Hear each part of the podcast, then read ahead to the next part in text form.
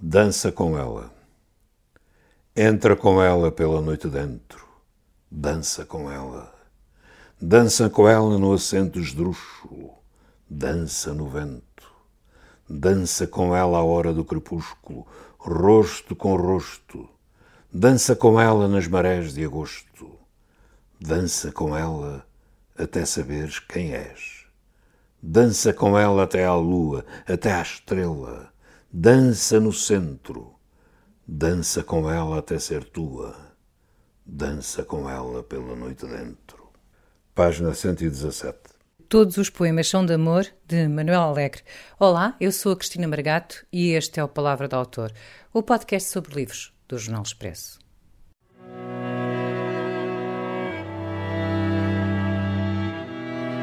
Este episódio tem o apoio da TAP Air Portugal. Dê asas ao seu negócio e ganhe dinheiro enquanto voa. Adira já ao programa da TAP para empresas em tapcorporate.com. Manuel Alegre, bem-vindo ao Palavra do Autor. Manuel Alegre de Mel Duarte tem uma biografia que não cabe nesta pequena apresentação. Nasce em Águeda, a 12 de maio de 1936. Estuda Direito em Coimbra, é dirigente estudantil, milita na oposição a Salazar e é chamado ao serviço militar nos Açores, onde o cumpre. Tenta uma ocupação com Mel Antunes antes mesmo de ser mobilizado para Angola em 1962, onde irá dirigir uma tentativa de revolta militar é preso. Passa à clandestinidade e depois ao exílio, em Argel, onde viverá 10 anos. Os seus primeiros livros, Praça da Canção de 1965 e O Canto e as Armas de 1967, são apreendidos pela censura, mas tornam-se elementos de resistência à ditadura de Salazar. Os seus poemas passam de mãos em mãos e são cantados por Zeca Afonso, Adriano Correia de Oliveira, Manuel Freire e Luís Cília regressa a Portugal a 2 de maio de 1974. Entra no Partido Socialista, é dirigente, deputado, vice-presidente da Assembleia da República, candidato à presidência e ainda faz parte do Conselho de Estado. Uma voz constante na vida política portuguesa, onde tem por hábito pronunciar-se, como aliás aconteceu recentemente a propósito das touradas. Tem sido distinguido por inúmeras condecorações e medalhas. Em 2017 recebeu o Prémio Camões e foi doutorado honoris causa pela Universidade de Pádua. A lista das suas publicações é longa e não cabe aqui. Poesia, ensaio, conto, romance. Tem edições da sua obra em várias línguas, muitos prémios literários. Hoje falaremos com ele a propósito do seu último livro. Todos os poemas são de amor. Olá, Manuel Alegre. Olá, Cristina. Todos os poemas são mesmo de amor? Esta é uma antologia de poemas de amor. Eh, poemas que estavam dispersos por todos os meus livros tem alguns inéditos e que aqui nesta antologia ganham uma nova existência, uma existência mais individualizada, uma existência própria. É? E tal como estavam, muitos deles, alguns deles eram conhecidos, outros menos conhecidos, mas de qualquer maneira, como os meus livros tratavam de outros temas, o, o, os poemas de amor às vezes não sobressaíam tanto. Aqui assim ganham outra vida e outra projeção. Foi feita esta antologia, que foi traduzida agora no México, para a Feira, para a feira de Guadalajara, já está traduzida. E é esse o significado deste livro. Não é uma antologia da minha poesia, é uma antologia dos poemas de amor. No fim, tem uma, uma, um conjunto de inéditos. Tem. Estes inéditos são, são recentes, são, são poemas uh, que escreveu nos últimos tempos ou são poemas que tinha guardados e que só agora decidiu publicar? São poemas relativamente recentes, mas uh, não são assim muito, muito, muito recentes. Mas, quer dizer, são posteriores aos livros que eu tenho publicados, de qualquer maneira. Não, não sei as datas. Eu, normalmente, nos cadernos onde escrevo, uh, ponho sempre a data do, dos poemas. Há, há, livros onde está a data, mas eu depois mandei, mandei tirar as datas. Aqui não estão as datas, mas são. Porquê são... que mandou tirar as datas? Mandei tirar as datas porque Olha, nem sei bem explicar porquê, mas não, não me agradou esteticamente ver nos livros publicados a data, a data por baixo, é uma coisa mais pessoal. Uhum. É, uma, é uma relação que tem mais a ver do autor com o poema do que propriamente com a publicação. Acho que os leitores não têm que saber a data em que o poema foi escrito.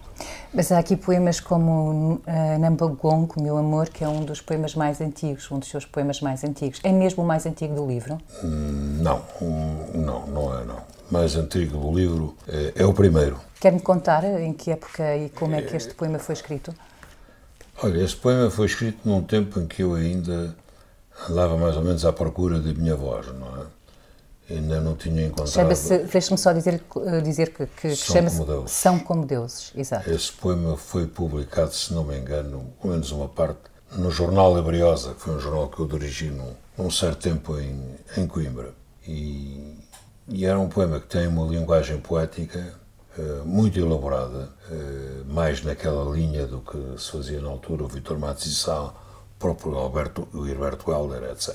É, mas ainda não tinha encontrado aquela voz que veio depois a expressar-se na Praça da Canção e no Cante as Armas, e que aí aparece em tom mais antigo, é a Trova do Lusíada. Que também está, Trova do está aqui incluído. Está aí, está. Que é um poema muito mais antigo que os outros. Foi escrito, é um, é um dos poemas de, de onde saíram mais versos meus cantados. Esse é um poema que pensa, é um poema, no fundo é um diálogo entre a mulher e o homem, não é?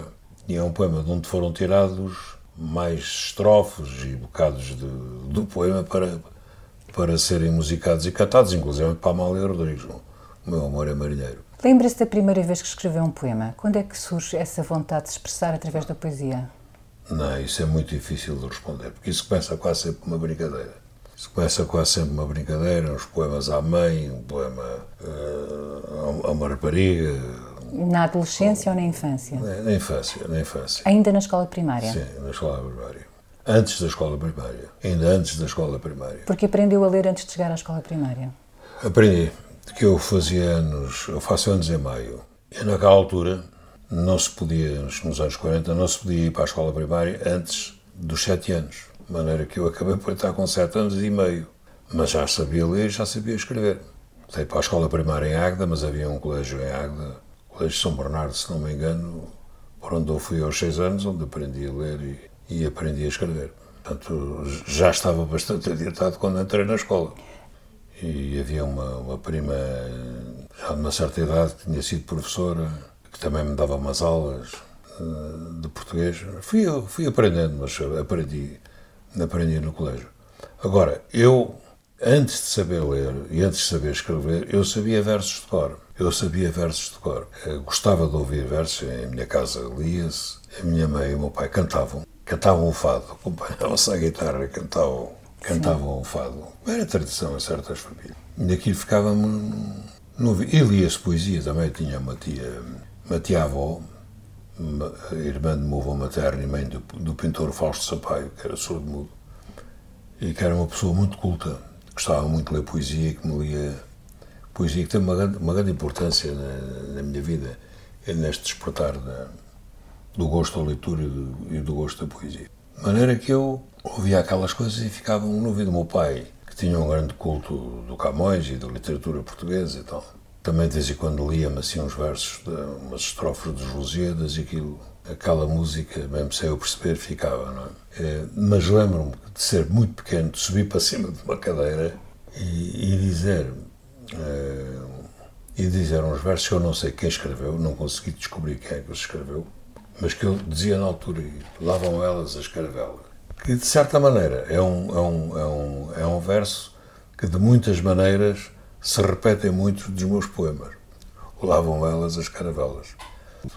Não sei quem os escreveu, mas sei, era porventura um daqueles poemas que andavam nos livros da, da escola ou do colégio, mas eu não, eu não, sabia ler quando isso. Então, em dias de festa, e às vezes em almoço em casa dos amigos e tal, pediam-se habilidades às crianças e uma das minhas habilidades era subir para cima de uma cadeira e dizer uns versos, entre eles o Lavam Elas as Caravelas, que é um poema que anda, que anda um pouco pela minha poesia toda.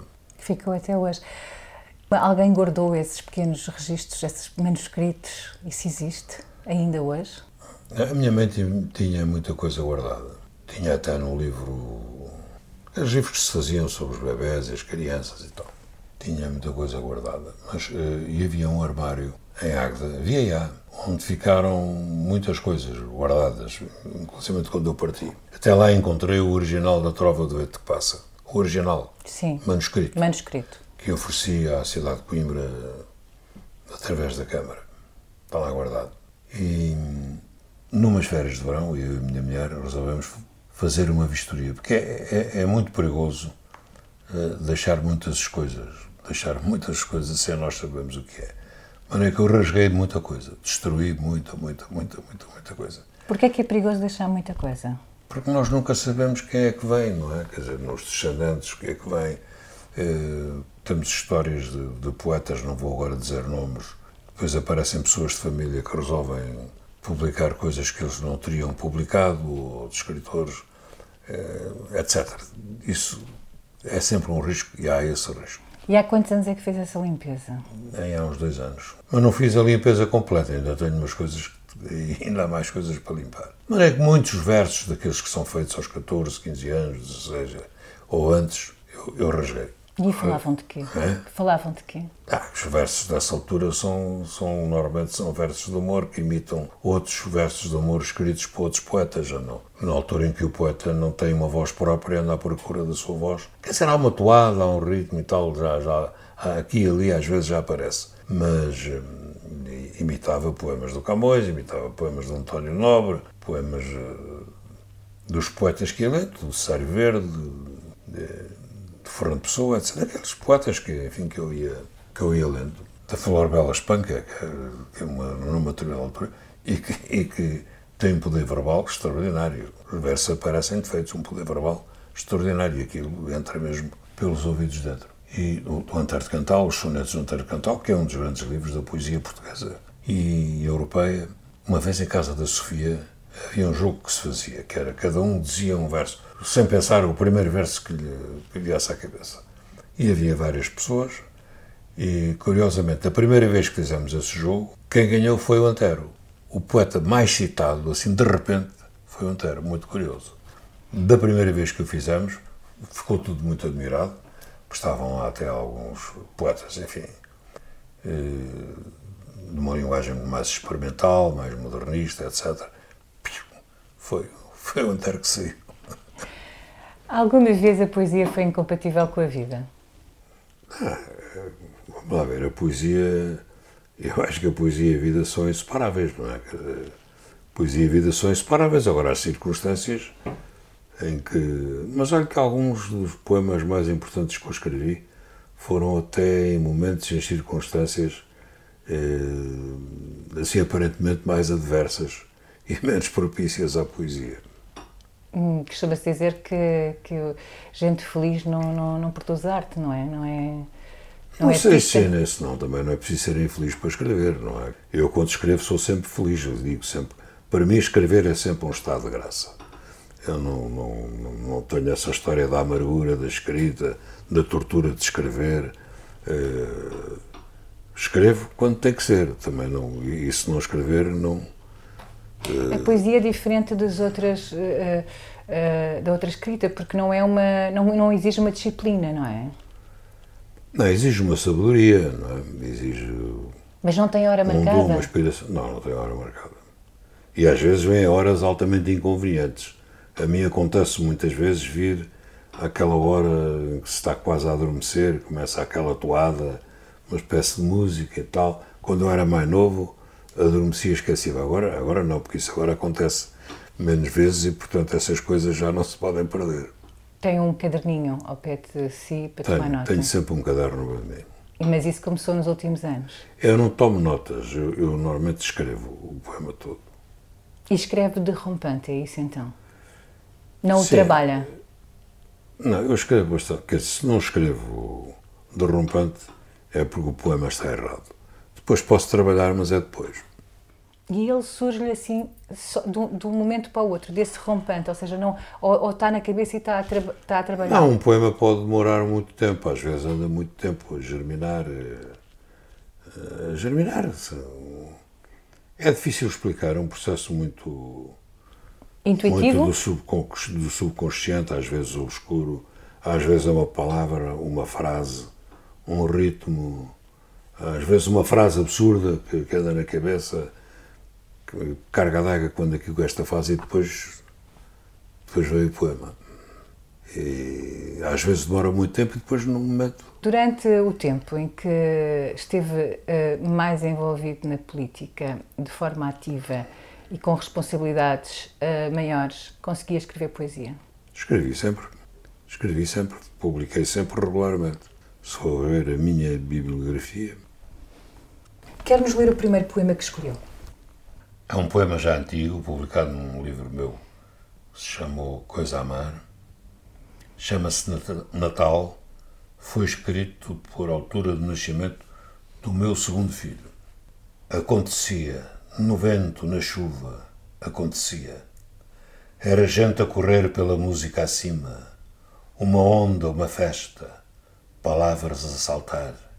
Eram carpas ou mãos, um soluço, uma rima, guitarras, guitarras, ou talvez mar. E acontecia, no vento, na chuva, acontecia. Na tua boca, no teu rosto, no teu corpo, acontecia. No teu ritmo, nos teus ritos, no teu sono, nos teus gestos.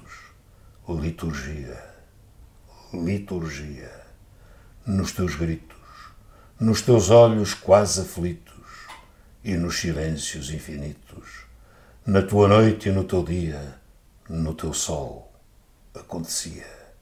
Era um sopro, era um salmo, nostalgia, nostalgia. Todo o tempo num só tempo, andamento de poesia. Era um susto ou sobressalto, e acontecia. Na cidade lavada pela chuva, em cada curva acontecia, em cada acaso, como um pouco de água turva na cidade agitada pelo vento. Natal, Natal, diziam, e acontecia, como se fosse na palavra a rosa brava, acontecia. E era dezembro que floria, era um vulcão, e no teu corpo a flor e a lava, e era na lava a rosa e a palavra, todo o tempo num só tempo, nascimento de poesia. Os seus filhos inspiraram-no muitas vezes? Não, não, não, não, não são provavelmente musas inspiradoras. É, está relacionado com um contexto do nascimento do segundo. Também tenho um relacionado com o nascimento, mas não vou ler agora mais poemas relacionados com isso. Esse chama-se Natal e recordo-me bem a circunstância que isso aconteceu. Chovia, a cidade estava assim e de qualquer maneira foi. foi a cidade uma, era de Lisboa? Era de Lisboa. Lisboa. O meu primeiro filho nasceu em Argel, o segundo nasceu. E o, e o segundo, o Afonso, o primeiro chama-se Francisco, o segundo Afonso, e a Joana, que nasceu uns 10 anos mais tarde, também nasceu em Lisboa. Uhum. Foi em Argel que escreveu uh, os seus dois primeiros livros? Não, não, foi cá. Já foi cá? Foi cá. A Praça da Canção foi toda escrita cá. A Praça da Canção foi escrita cá, foi escrita na guerra, foi escrita na cadeia. Tem bastantes poemas escritos na prisão de São Paulo, prisão da Pida de São Paulo, em Luanda. Uh, outros escritos em Coimbra antes, escritos depois do regresso, quando eu estava com residência fixa em Coimbra, escritos depois quando eu estava escondido na Senhora da Aparecida, na casa de Vilar da família Feijó, o poeta Álvaro Feijó. E, e, aliás foi aí que foi organizada a Praça da, da Canção. Foi a, a falecida mulher, também do já falecido Rui Feijó, a Graça Feijó, quem passou os poemas à máquina. E eu deixei lá o livro, que depois foi publicado, mas foi aí que organizei o livro. E se não tivesse acontecido isso, os livros andavam dispersos por papéis e por cadernos, se não fosse essa estadia que eu estive ali escondido. Em Coimbra? Se calhar, não, não, não foi em, em Coimbra, no norte. É no norte. Perto de Lousada. Uhum. Perto de Lousada. Se não fosse isso, se calhar, olha, a Praça de Canção tinha ficado aí dispersa por papéis e, e por cadernos. Depois foi. O livro ficou entregue ao Rivejó, que o entregou à revista Verdes em Coimbra, onde ele, aliás, tinha sido colaborador também, que depois o publicou. Esses, uh, esses poemas, como há bocado também estávamos a falar, foram bastante lidos e foram.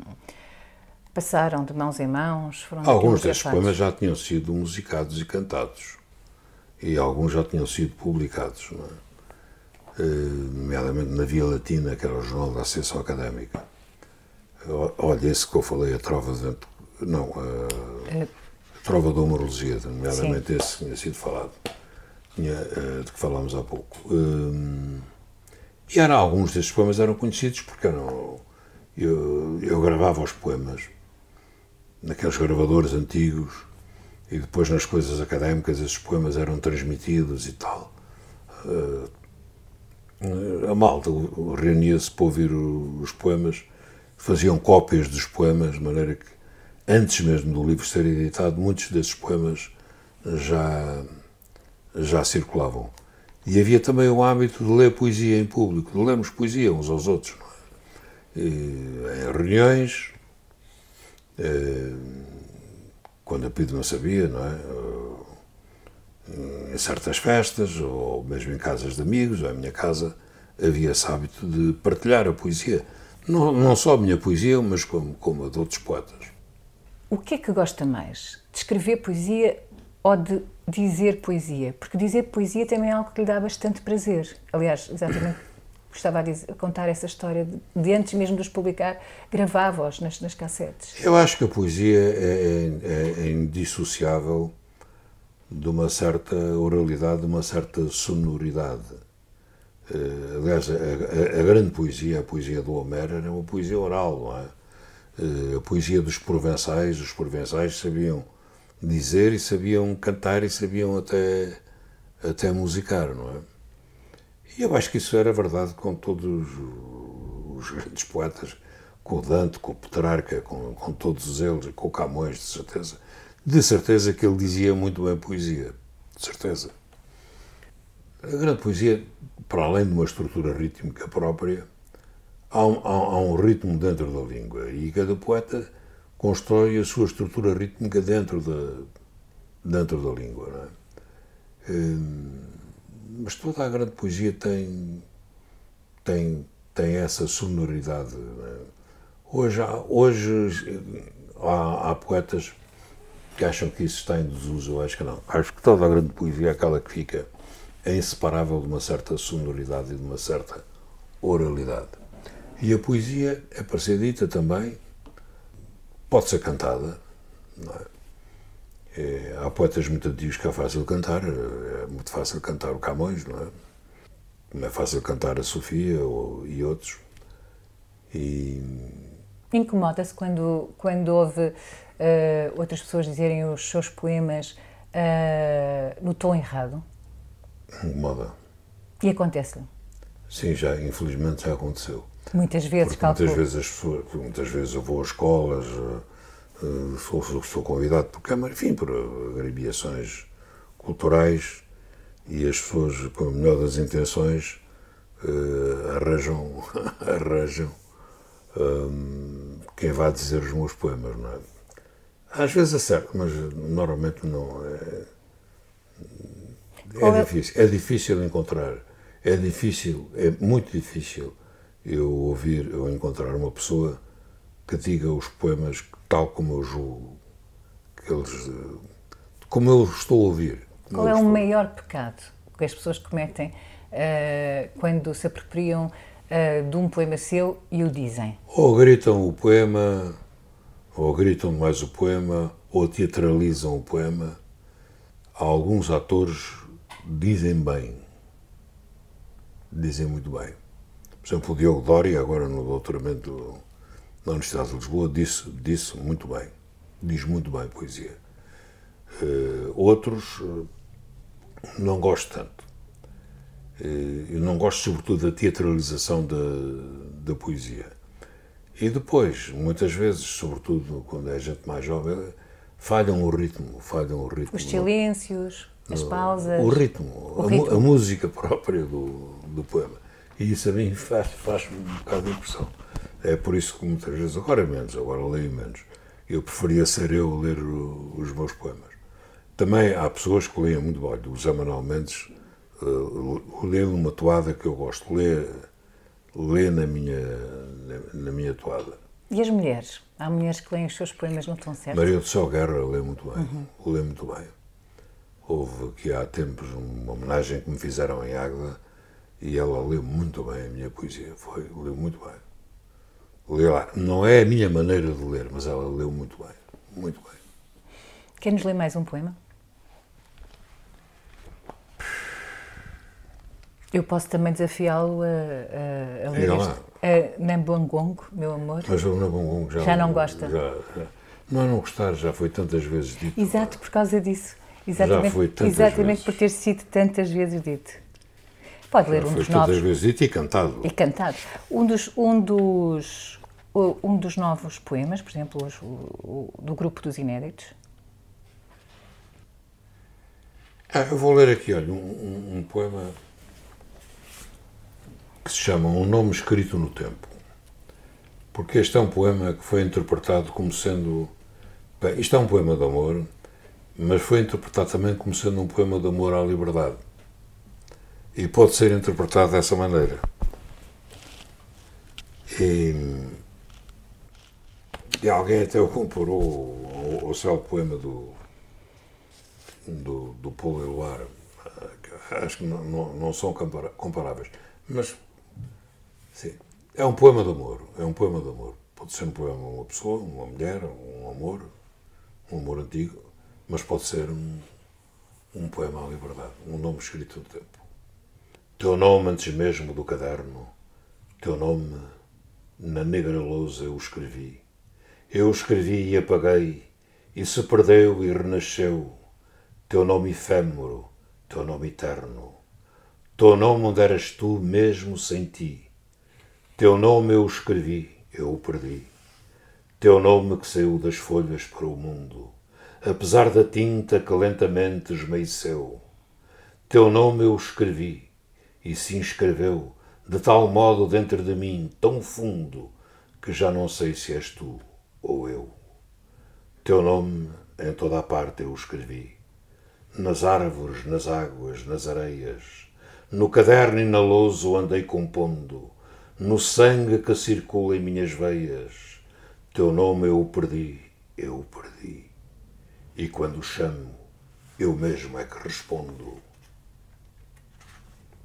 Teu nome eu gravei em tudo quanto, e refloriu na tinta esmaecida, nos poemas, no vento, nas espigas, no primeiro caderno, há tanto, há tanto. Teu nome eu escrevi nas páginas antigas e na folha caída, minha vida, teu nome se tornou meu próprio canto. O amor é um campo muito vasto, não é? Pois é. Pois é. Por isso é que todos os poemas são de amor. Agora acho que, sei lá, acho que era um poema diferente. As ondas. Até que a escrita trema, e então do fundo da memória um corpo e o mar um cheiro de alfazema e de salgema, um acento circunflexo, um til, um trema, um nome que noutro nome se dizia, um erro no ditado, umas letras redondas, uma rosa por dentro da caligrafia, a praia, um rosto, as ondas. Há algum poema de todos eles, a, qual, a quem tenha mais amor? Aqui. Ou noutro sítio? Não, os poemas é como os filhos, quer dizer, há, poemas, há poemas de que eu gosto mais do, do que outros, não é? Mas. Se tivesse que escolher um e mandar, por exemplo, uh, numa nave espacial. Mandar numa nave espacial? Sim, daquelas cápsulas do tempo, para serem descobertas daqui a dois mil anos. É, isso é muito difícil de responder assim tão depressa, não é? Não, há um poema, há um poema que foi muito cantado, eh, que é um poema triste, dos mais tristes que eu escrevi, que é um poema de despedida e que se inspira num poema de Camões, que é um poema que se chama E Alegre se fez triste. E que está aí? Que foi escrito, que está relacionado com o dia em que eu parti, em que saí da casa onde estava escondido e foi o dia em que parti de carro para atravessar a fronteira. Que é um poema de despedida e vou ler o primeiro poema que fiz à minha mulher, quando a conheci. Muito bem.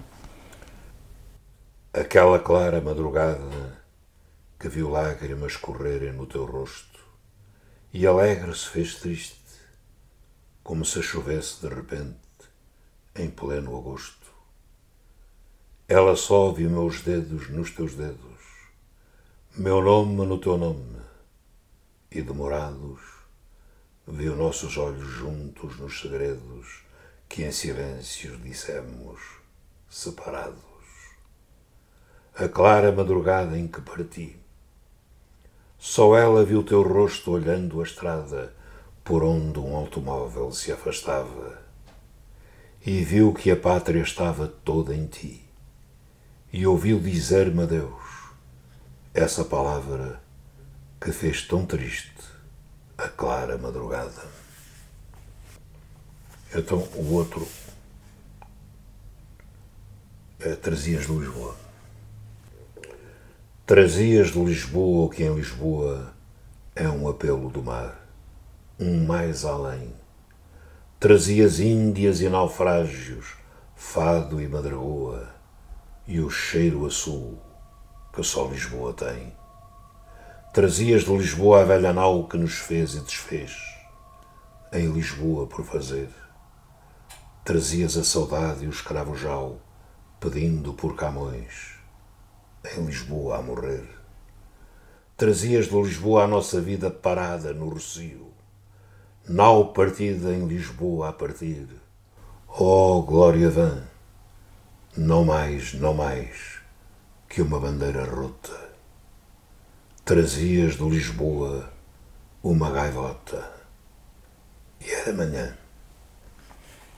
E com amor nos vamos. Muito obrigada, Manuel Alegre.